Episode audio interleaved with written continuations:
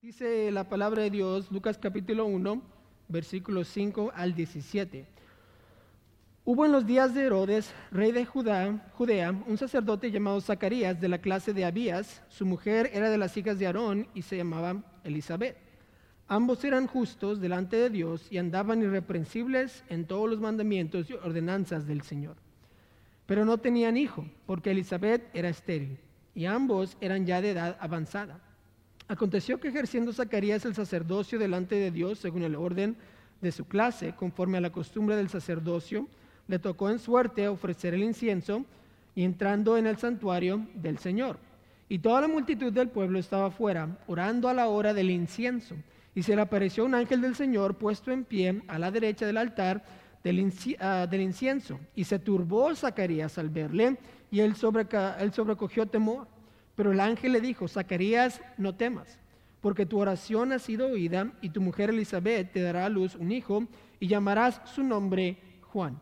Y tendrás gozo y alegría y muchos se regocijarán de su nacimiento, porque será grande delante de Dios, no beberá vino ni sidra y será lleno del Espíritu Santo, aún desde el vientre de su madre. Y hará que muchos de los hijos de Israel se conviertan al Señor, Dios de ellos. E irá delante de él con el espíritu y el poder de Elías para hacer volver los corazones de los padres a los hijos y de los rebeldes a la prudencia de los justos, para preparar al Señor un pueblo bien dispuesto. Esta noche quisiera predicar un mensaje titulado Padres en espera de un regalo. Padres en espera de un regalo. Por favor, acompáñenme en oración. Señor, bendice estos breves momentos que vamos a tener en tu palabra. Te pido que me ayudes a mí a hablar aquello que sea de ánimo y de edificación a nuestros hermanos y también te pido que me uses a mí de una manera que solo tú puedes. Y te pido todo eso en nombre de Cristo Jesús. Amén. Pueden tomar su asiento, hermanos. Gracias por estar de pie. Cada padre cristiano es un líder guiando a sus hijos a ser más como Cristo. Yo estaba en mi primera vacación de invierno de venir aquí al colegio de West Coast Baptist College y eh, yo ya había recibido el llamado de Dios ese semestre a, estar en el ministerio y le dije a mi papá y este, le dije, creo que Dios me está llamando al ministerio, hablamos, él me aconsejó, estábamos viendo y me dice, te voy a dar oportunidades para predicar, para ver si es que predicar es algo que puedes hacer, porque parte de, obviamente, de, estar en el ministerio es abrir la palabra de Dios y eh, exponerla. Y me dio algunas oportunidades de predicar. Y mi papá en ese tiempo estaba ah, ayudándole a una iglesia a reiniciar. Eh, había, había, habido una división grande en la iglesia, solo se quedaron como 10 personas. Mi papá estaba ahí tratando de ayudar a esta iglesia a recobrar básicamente fuerzas para hacer otra vez una iglesia. Y solía que en esos tiempos estaban celebrando el aniversario de esa iglesia y este, este, invitaron a muchos que eran miembros antiguos, ¿verdad?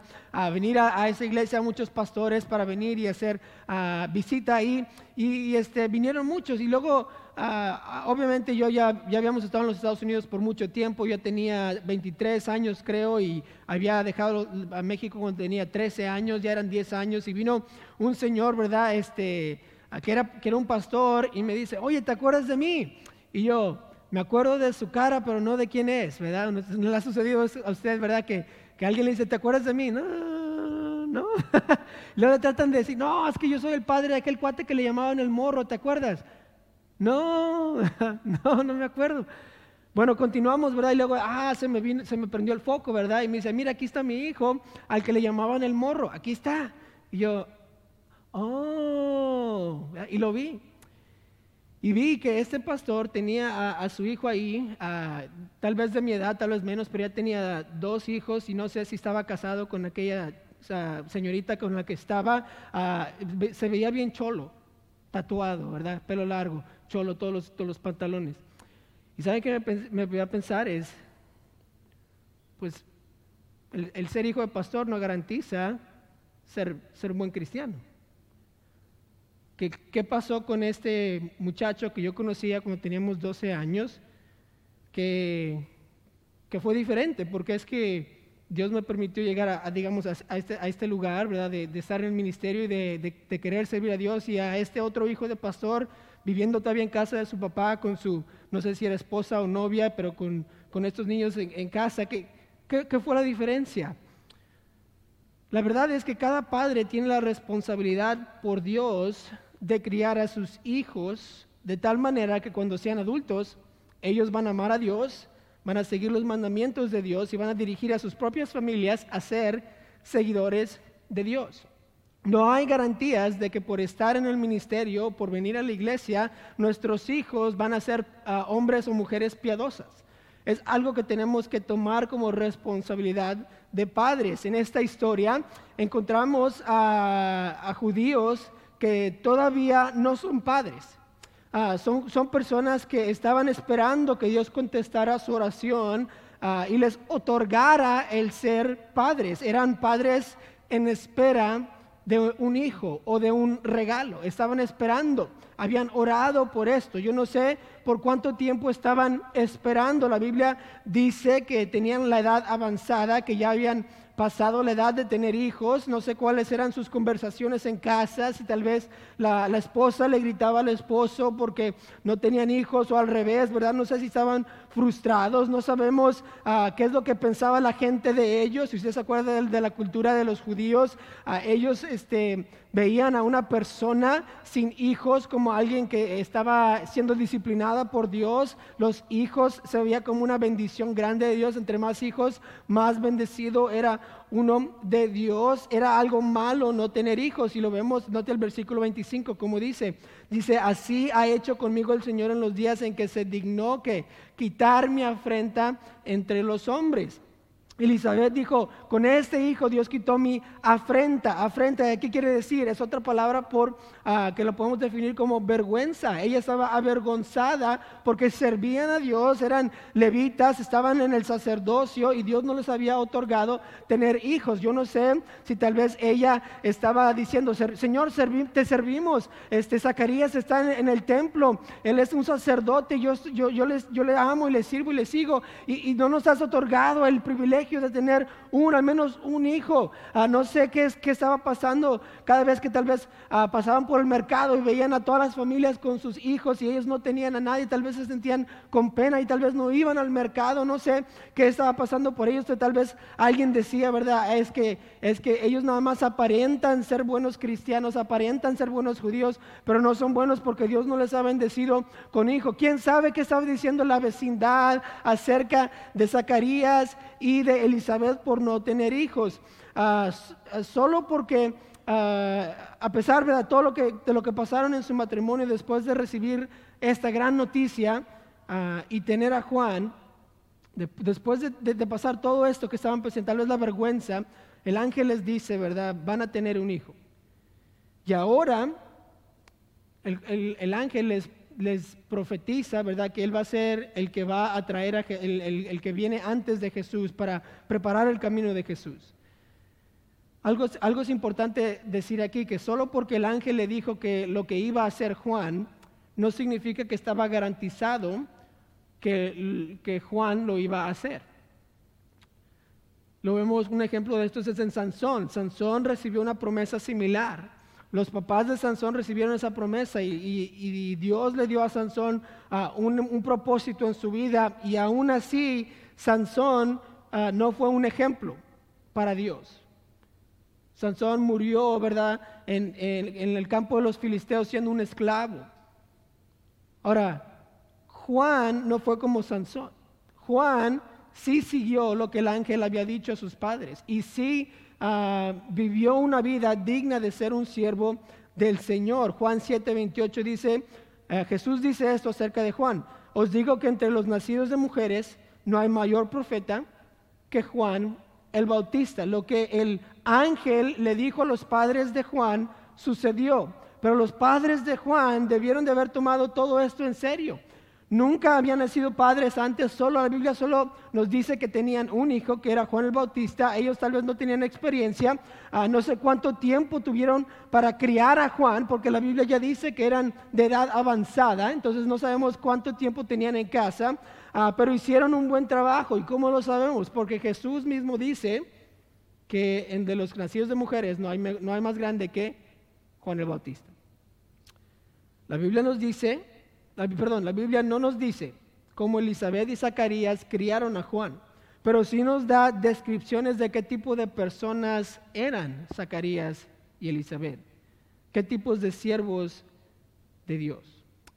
Parte de ser un buen padre no es saber educar a niños, sino ser el ejemplo que ellos necesitan ver. Y Elizabeth y Zacarías fueron ese ejemplo. Ahora, ¿qué características puedo poseer yo para ser un buen padre o para ser un buen ejemplo a mis hijos? Y esto no estamos hablando de cómo criarlos, sino quién soy yo. Antes de que yo pueda ser un buen padre, tengo que ser una persona genuina. Y vemos aquí en Zacarías y Elizabeth tres características que ellos poseían que nos pueden ayudar a nosotros a ser buenos ejemplos para nuestros hijos. Ahora, todos los que no tienen hijos y me están viendo, pongan atención, porque Elizabeth y Zacarías no tenían hijos. Estaban esperando sus hijos y de todas maneras pudieron criar a un, a un hijo que sirvió al Señor. Este no es para padres que ya tienen hijos o padres que no tienen hijos en casa, esto es para todos. ¿Por qué? Porque si usted es joven, es soltero, algún día va a tener hijos. Y todo comienza ahorita. Si usted es padre como yo, tenemos que reflexionar y ver qué características tienen ellos que necesito yo o que puedo, que puedo yo mejorar en mi vida. Note la primera característica que vemos y se encuentra en el versículo 5 y la característica es que obedecían las escrituras. Obedecían las escrituras. Nota el versículo 5 que dice, hubo en los días de Herodes, rey de Judea, un sacerdote llamado Zacarías, de la clase de Abías. Su mujer era de las hijas de Aarón y se llamaba Elizabeth.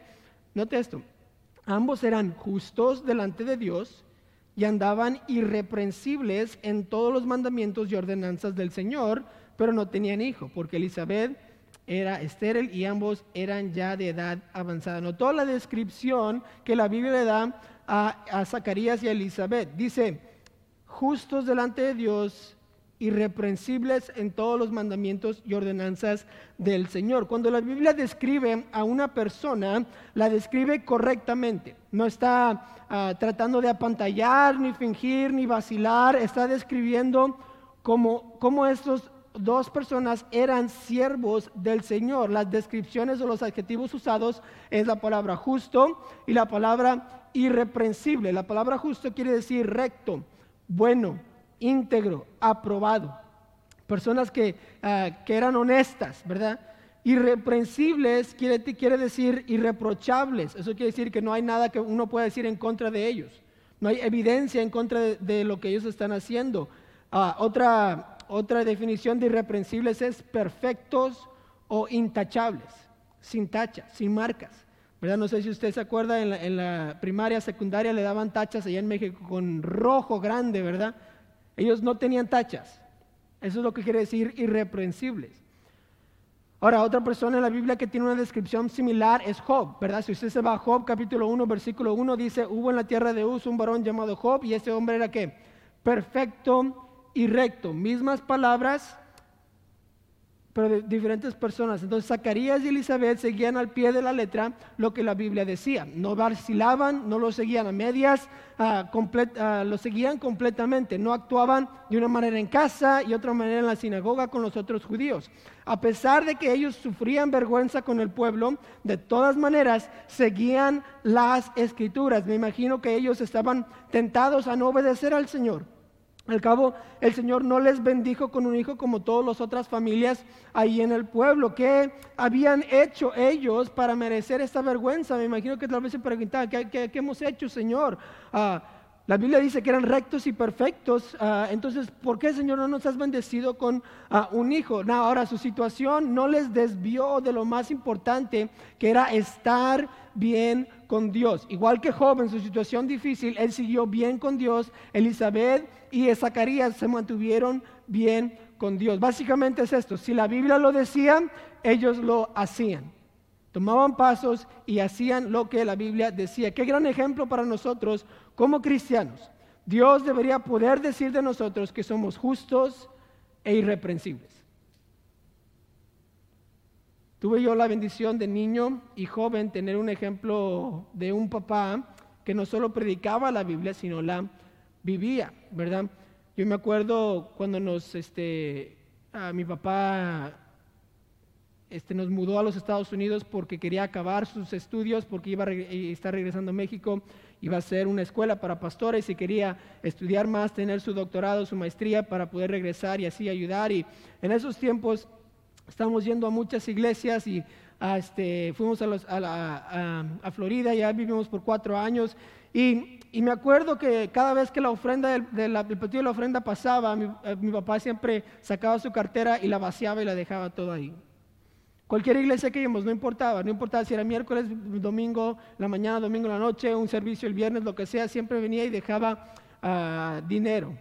Me acuerdo, ¿verdad?, cómo es que mi papá discipulaba. Allá en Florida, él era un estudiante, no era pastor, pero él sabía lo que la Biblia decía. Y a veces me llevaba con él y cada jueves o viernes iba a la casa de uno de los ah, muchachos que trabajaba con él, que él había ganado para Cristo y lo discipulaba. Y sin querer queriendo, ¿verdad? Mi papá me estaba discipulando a mí mientras estaba discipulando a alguien más. Pero yo lo vi de eso cuando tenía 15 años, mi papá discipulando a personas. No tenía iglesia que crecer, solo estaba siguiendo lo que la Biblia decía. Yo me acuerdo que mi papá Ah, actuaba como cristiano, siempre como cristiano. yo iba a su trabajo de vez en cuando en los veranos ah, y él estaba diciéndole a todos sus compañeros de trabajo acerca de Cristo. Él trabajaba duro, él no era el flojo de, la empresa, él siempre trabajaba y, y cuando tal vez Ah, ofendía a alguien o nos ofendía a nosotros, porque obviamente mi papá no era perfecto, siempre nos pedía perdón y decía, por favor, ah, perdóname porque, porque me enojé, porque estuve mal contigo. Yo sé que mi papá no fue un hombre perfecto, pero aún fue un ejemplo perfecto. Ahora, ¿qué nos ven hacer nuestros hijos a nosotros? ¿Cómo tratamos los mandamientos de la Biblia en frente de ellos? Cuando se trata de evangelizar, ¿hacemos excusas para no hacerlo o venimos a evangelizar? ¿Qué tal cuando la Biblia dice hacer discípulos? ¿Lo hacemos? ¿O nada más es que no estoy en el programa discipulado, entonces no puedo, no puedo discipular? ¿Qué tal cuando hablamos del dar, dar, al Señor, ser fieles en nuestros diezmos y ofrendas? ¿Nos ven hacer eso nuestros hijos, nuestros nietos? ¿Nos ven darle al Señor lo que le merece a Él? Ah, nos ven pasar tiempo a diario con el Señor, tener tiempo ahí dulce en, la Biblia orando al Señor, nos ven venir a la iglesia, nos ven hacer excusas para no venir. Querido hermano, querida hermana, ¿qué le impide obedecer los mandamientos de Dios? ¿Qué excusa le va a dar a Dios o a su familia por la desobediencia de un padre? Todos tenemos algo que nos cuesta obedecer pero todos debemos de tener la determinación de no dejar que eso nos detenga. En otras palabras, cueste lo que cueste, yo voy a obedecer lo que la Biblia dice, no porque sea fácil, sino porque es lo correcto y porque quiero estar bien con Dios. Antes de que yo y usted podamos ser un padre que cría hijos para el Señor, necesitamos reconocer la importancia de obedecer los mandamientos de la Biblia mi hijo, mi hija, me va a ver a mí y me va, y, me va a copiar. Y todo lo que yo haga, sea obedeciendo o desobedeciendo lo que la Biblia dice, ellos se van a acordar. Y ya cuando sean adultos, van a basar su vida a como nosotros vivimos. Yo no sé usted, pero yo estoy contento y estoy agradecido que yo puedo regresar, puedo recordar los momentos en donde mi papá fue fiel al Señor, aunque no era pastor, aunque no estaba este, dirigiendo una iglesia, él era un cristiano, cristiano y siempre lo fue. Y, estoy contento y agradecido que puedo ver esos ejemplos ya cuando soy adulto y tengo mis propias hijas. Quiero que un día mis hijas vean igual y se acuerden de cómo su papi fue fiel. Ahora, Zacarías y Elizabeth obedecían las escrituras. No había, ¿verdad?, excusas. Ellos obedecían. ¿Por qué? Porque Dios los describe de esa manera. Segundo, segunda característica, ellos oraban al Señor. Nota el versículo 11 conmigo, por favor. Dice, y se le apareció un ángel del Señor puesto en pie a la derecha del altar del incienso. Y se turbó Zacarías al verle y le sobrecogió temor. Pero el ángel le dijo, Zacarías, no temas, porque note, tu oración ha sido oída. Y tu mujer Elizabeth te dará a luz un hijo y llamará su nombre Juan. Ahora es obvio para mí que Dios tenía un plan para Zacarías y Elizabeth con hacerles esperar en tener un hijo. Juan el Bautista, como dice Jesús, fue el, profeta más grande, ¿verdad? del nacido de mujeres, como Jesús lo describió. Dios tenía planeado algo grande para Juan el Bautista. Y es claro que Zacarías y Elizabeth habían orado que Dios les diera un hijo, pero ellos tuvieron que esperar muchos años para que Dios les otorgara su petición. Ahora, no sabemos cuántos años ellos oraron o qué tanta agonía había en sus corazones por tener un hijo. No sé si leían la historia de Ana y se conmovían en el corazón para orar más fervientemente. Tampoco sé si ellos, porque eran ah, avanzados de edad, habían dejado de orar. No sabemos exactamente qué tanto oraban o cómo oraban, pero la Biblia sí nos dice que Dios escuchó la oración de Zacarías y de Elizabeth. Tal vez cada vez que veían a niños jugando en la vecindad, este, eh, tristemente clamaban a Dios por un hijo. Yo me imagino que tal vez ellos oraban como Ana y, intensamente creyendo lo que Dios, que Dios iba a contestarle su petición de cualquier modo. sabemos que ellos oraban y oraban y oraban por tener un hijo. Note lo que el ángel dice en el versículo 14 acerca de este hijo. Dice, y tendrás gozo y alegría, y muchos se regocijarán de su nacimiento, porque será grande delante de Dios, no beberá Ah, no beberá vino ni sidra y será lleno del Espíritu Santo, aún desde el vientre de su madre, y hará que muchos de los hijos de Israel se conviertan al Señor de ellos, e irán delante de él con el Espíritu y el poder de Elías para hacer volver los corazones de los padres a los hijos y de los rebeldes a la prudencia de los justos, para preparar al Señor un pueblo bien dispuesto. Dios les iba a conceder su petición y en vez de estar tristes por no tener hijo, ahora van a tener gozo y alegría, como dice el versículo 14. Cuando Dios bendice, siempre nos trae gozo y alegría. Unas cosas quiero yo asumir de Zacarías y Elizabeth es que después de que tuvieron a Juan, ellos siguieron orando. No lo podemos saber, pero yo creo que Ah, y lo podemos asumir que ellos siguieron orando. yo, ¿cómo puede estar seguro? ¿Cómo, ¿Cómo puede asumir esto, hermano González? Pues cuando uno ora por mucho tiempo por algo, uno crea un hábito, una un, cierta, ¿verdad? Cosas que yo hago todos los días. Y este hábito ah, no desapareció en la vida de ellos. Yo pienso que con el bebé que venía estaban preocupados por ser buenos padres. Ah, ellos ya eran avanzados de edad, no tenían la energía que un, padre joven tiene. Ellos, ellos eh, eh, Tal vez estaban nerviosos por la promesa que el ángel les había dicho, que él iba a ser alguien grande, como lo leímos, que iba a cambiar a, todo el pueblo, que iba, a, que iba a ser el camino para Jesús. Ahora, sin la oración, Zacarías y Elizabeth no hubieran sido como fueron, no hubieran criado bien a Juan, yo estoy seguro de eso. Yo pienso en, en Job, cómo es que Job sacrificaba por sus hijos. Note lo que dice aquí Job 1, versículo 2 al 5, note en las pantallas lo que dice. Dice, y le nacieron siete hijos y tres hijas. Su hacienda era siete mil ovejas, tres mil camellos, quinientas yuntas de bueyes, quinientas asnas y muchísimos criados, y era aquel varón más grande que todos los orientales. E iba sus hijos y hacían banquetes en sus casas, cada uno en su día, y enviaban a llamar a sus tres hermanas para que comiesen y bebiesen con ellos. Y acontecía que habiendo pasado en turno los días del convite, Job enviaba y los santificaba y se levantaba de mañana y ofrecía holocaustos conforme al número de todos ellos. Porque decía Job, quizá habrán pecado mis hijos y habrán blasfemado contra Dios en sus corazones. De esta manera, no te hacía todos los días. El holocausto es una Ah, es una, una, figura de la oración que hacemos ahora en estos días. Job pasaba todos los días orando o, con tiempo con su Dios, orando por sus hijos, pidiendo perdón por lo que ellos tal vez hubieran hecho. Él no sabía que estaban haciendo mal, algo malo, pero decía, tal vez hicieron algo mal, voy a orar por ellos.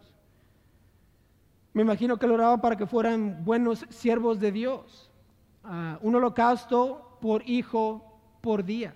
No sé cuánto tiempo tomaría eso, pero tomaba tiempo. No es algo que se hace en cinco minutos. Diez holocaustos, diez, diez este, este, ovejas o algo que estaban matando para darle este holocausto al Señor. No era algo que tomaba cinco minutos. La dedicación que Job tenía para estar intercediendo por sus hijos o orando por sus hijos, haciendo holocaustos, nos debería desafiar a pasar más tiempo orando por nuestros. Si yo le hiciera esta pregunta y me la hago yo también a mí, ¿cuánto tiempo pasa orando por sus hijos al día? Le avergonzaría su respuesta. ¿Cómo es que creemos como padres que Dios se involucrará en la vida nuestra, en la, vida de nuestros hijos, si pasamos, si no pasamos tiempo orando por ellos? Nuestros hijos necesitan la salvación, necesitan reconocer que son pecadores y que van a ir a un infierno lleno, lleno de pecadores si es que no aceptan a Cristo. Nuestros hijos necesitan a que oremos por su obediencia. Sabemos que bendición viene a través de la obediencia.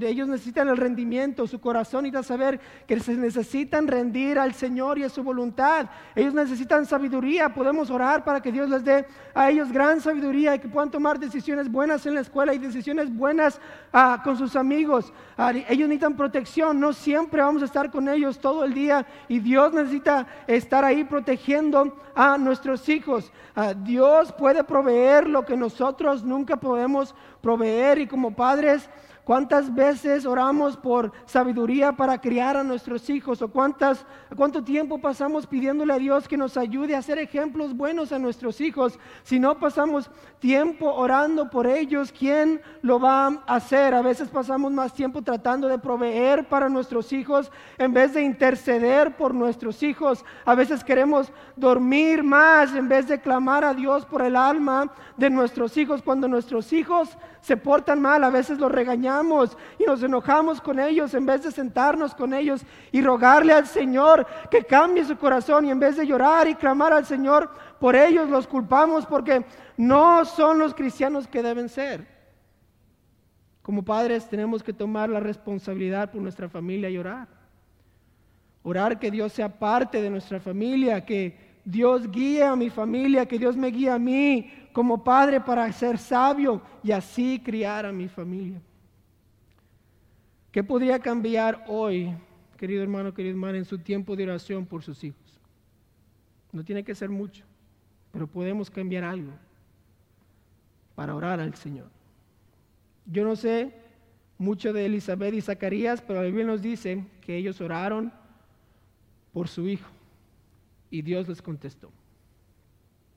Esa es la segunda característica, que oraban al Señor. Note la tercera característica de estos padres que esperaban su regalo, esperaban a su hijo, se mantenían firmes, se mantenían firmes. Quiero que vaya por favor al versículo 57 ahí de Lucas capítulo 1 y note esta característica de Elizabeth y de Zacarías. Versículo 57, cuando Elizabeth se, le cumplió el tiempo de su alumbramiento, dio a luz un hijo y cuando oyeron los vecinos y los parientes, que Dios había engrandecido para, ah, engrandecido para con ella su misericordia, se regocijaron con ella. Aconteció que al octavo día vinieron para circuncidar al niño y le llamaban con, con el nombre de su padre Zacarías. Pero respondiendo su madre dijo, no se llamará Juan.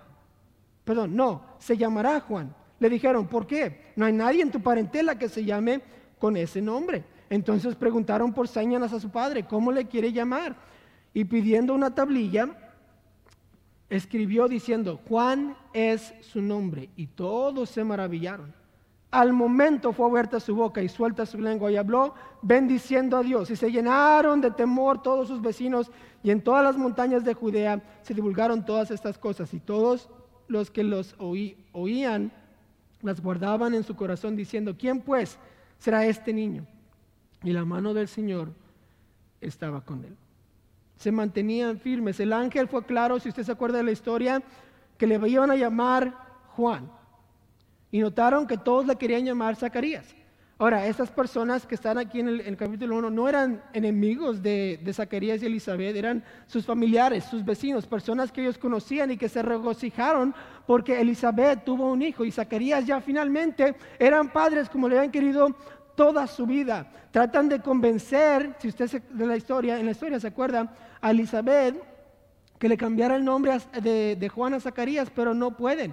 Y como, ¿verdad? Como buen, buen vecino o buen familiar, si no pueden con uno, van con el otro. Van a Zacarías, ¿verdad? Y le dicen, Zacarías, tu esposa no quiere llamarle Zacarías, pero tú sí, ¿verdad? Porque ese es tu nombre y va a ser Zacarías Hito, ¿verdad? Entonces Zacarías, Zacarías Hito eh, va a ser tu hijo, ¿verdad? Y luego Zacarías saca, saca la tablilla, ¿verdad? Le dice, no, se va a llamar Juan y pum, ¿verdad? Dios abre su boca. Ellos, ah, ah, ellos eh, estaban siendo tentados a cambiar el nombre que Dios ya le había puesto a, a Juan el Bautista. Después que Zacarías abrió su boca y bendijo a Dios, se dieron cuenta de una cosa, que Dios va a hacer algo grande con este niño.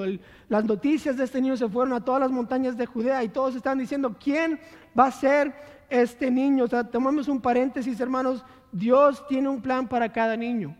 Cada bebé que está en el vientre de una madre tiene, Dios tiene un plan perfecto para ese niño y nosotros debemos de creer eso. Necesitamos estar listos como padres, como vecinos para ayudar a aquella persona que tiene un bebé a que cumplan con la voluntad de Dios para sus vidas. Ahora, Juan iba a ser, iba a preparar el camino para el Salvador, pero sus papás tuvieron que mantenerse firmes y seguir lo que Dios les había mandado. Era siempre el mandato. Se va a llamar Juan. Lo podemos decir así, ¿verdad? Sus convicciones de Elizabeth y de ah, Zacarías no podían cambiar. La familia y los amigos que, tenían unas buenas intenciones no cambiaron las convicciones de Zacarías y de Elizabeth. Hay muchas tentaciones para siempre dejar convicciones. Normalmente las convicciones ah, que nosotros hacemos las tomamos eh, en un momento, le podemos decir así, angelical. Ah, estamos en la iglesia tal vez, en una conferencia, ah, el Espíritu de Dios me, está conmoviendo, ¿verdad? Después tomo una decisión como padre, como cristiano, ah, para mi familia y hago una convicción. Puede ser, ¿verdad? Por ejemplo, siempre voy a venir a la iglesia los domingos, o mi hijo siempre va a estar en la escuela cristiana, o voy a leer mi Biblia todos los días, o no voy a, no voy a ver programas de televisión o películas que desagradan a Dios. Cualquiera que sea mi convicción, tal vez en unos momentos divinos o angelicales van a venir a nuestra vida, a tomar decisiones y vamos a estar firmes en esas decisiones y, nuestras convicciones siempre vienen de un principio bíblico y nos ayudan a vivir vidas que le agradan a Dios. Por eso se llaman convicciones y no doctrina. A veces son mandatos bíblicos que quiero seguir, a veces son preferencias que me ayudan a mí a poder ser fiel al Señor, pero tarde que temprano viene una tentación a dejar de ser firmes en nuestras convicciones o firmes en lo que la Biblia dice. Imagínense conmigo, usted tiene la convicción, siempre voy a venir a la iglesia, nunca voy a faltar. Y le vienen de su trabajo, ¿verdad? Su, su, manager o el, el, dueño del trabajo viene y le dice, mira, estamos tan contentos de lo que has hecho con tu, con tu área de trabajo y queremos este, darte un, aumento y también queremos promoverte. Te vamos a hacer el, manager del distrito y vas a ganar 100 mil dólares al año. ¿Qué te parece? Oh, tremendo. Oh, muchas gracias, jefe. Este, ah, no sabe cuánto lo necesito. Perfecto. Mira, este, solo te, te, vas a tener que trabajar todos los domingos. Ah, y este, pero eso es todo. Eso es lo, único diferente. ¿Qué haría? Si Dios ya le puso en, el corazón venir a la iglesia y nunca faltar, y le dan una oferta, 100 mil al año por trabajar los domingos, ¿qué haría? Yo sé qué haría. Yo estaría bien tentado. Yo no sé usted, pero esa es una gran tentación. ¿Qué voy a hacer? ¿Dejar mis convicciones? ¿O voy a seguir con mis convicciones? Tal vez está en una quinceañera para su sobrina y este, ellas no son salvos, pero está ahí de todos modos porque quiere apoyar a la familia. Ah, ya todos se fueron, ¿verdad? Y usted se queda recogiendo las cosas y se encuentra una chelita, ¿verdad? Ahí bien, bien helada. No hay nadie viendo. Y le hace.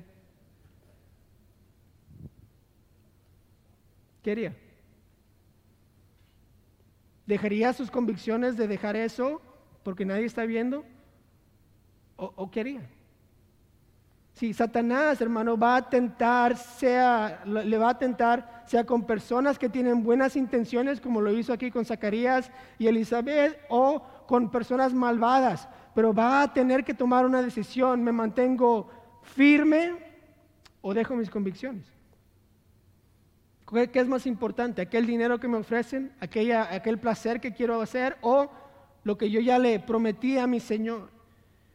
En el momento que la presión viene, ¿va a ser usted como Elizabeth y Zacarías o se va a dejar llevar por las circunstancias o las personas en las que está.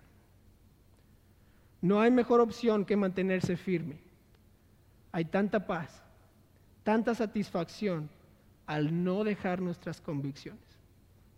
Y aunque Zacarías y Elizabeth estaban enfrentando oposición de familiares, aunque no fue mucha, pero fue algo que Dios les había dicho no hagan, ellos se mantuvieron firmes. Después de que tuvieron el hijo, yo estoy sin duda que ellos seguían obedeciendo al Señor, que seguían orando, que se mantuvieron firmes con lo que, Dios les había dicho. No hay mejor opción que mantenernos firmes. Proverbios 4:14 dice esto, quiero que lo lea aquí conmigo en la pantalla. Dice, no entres por la vereda de los impíos, ni vayas por el camino de los malos. Déjala, no pases por ella, apártate de ella, pasa, porque no duermen ellos sin, ah, si no han hecho mal y pierden el sueño si no han hecho caer alguno, porque comen pan de maldad y beben vino de robos, mas la senda note de los justos, quien queremos ser, es como la luz de la aurora, que va en aumento hasta que el día es perfecto. El camino de los impíos es como la oscuridad, no saben en qué tropiezan. Yo quiero ser, yo quiero que Dios me describa a mí como describió a Elizabeth y a Zacarías, justos, irreprensibles. Yo no sé usted, pero antes de ser un buen papá tengo que ser un buen cristiano. Antes de ser un buen abuelo necesito ser un buen cristiano. Antes de ser pastor necesito ser un buen cristiano. Y Elizabeth y Zacarías no tenían hijos, pero yo creo que se hicieron buenos padres porque ellos ya obedecían las escrituras, porque ellos pasaban tiempo orando al Señor. Y al final de cuentas no fueron no fueron vacilados, no titubearon, se mantuvieron con sus convicciones, se mantuvieron firmes.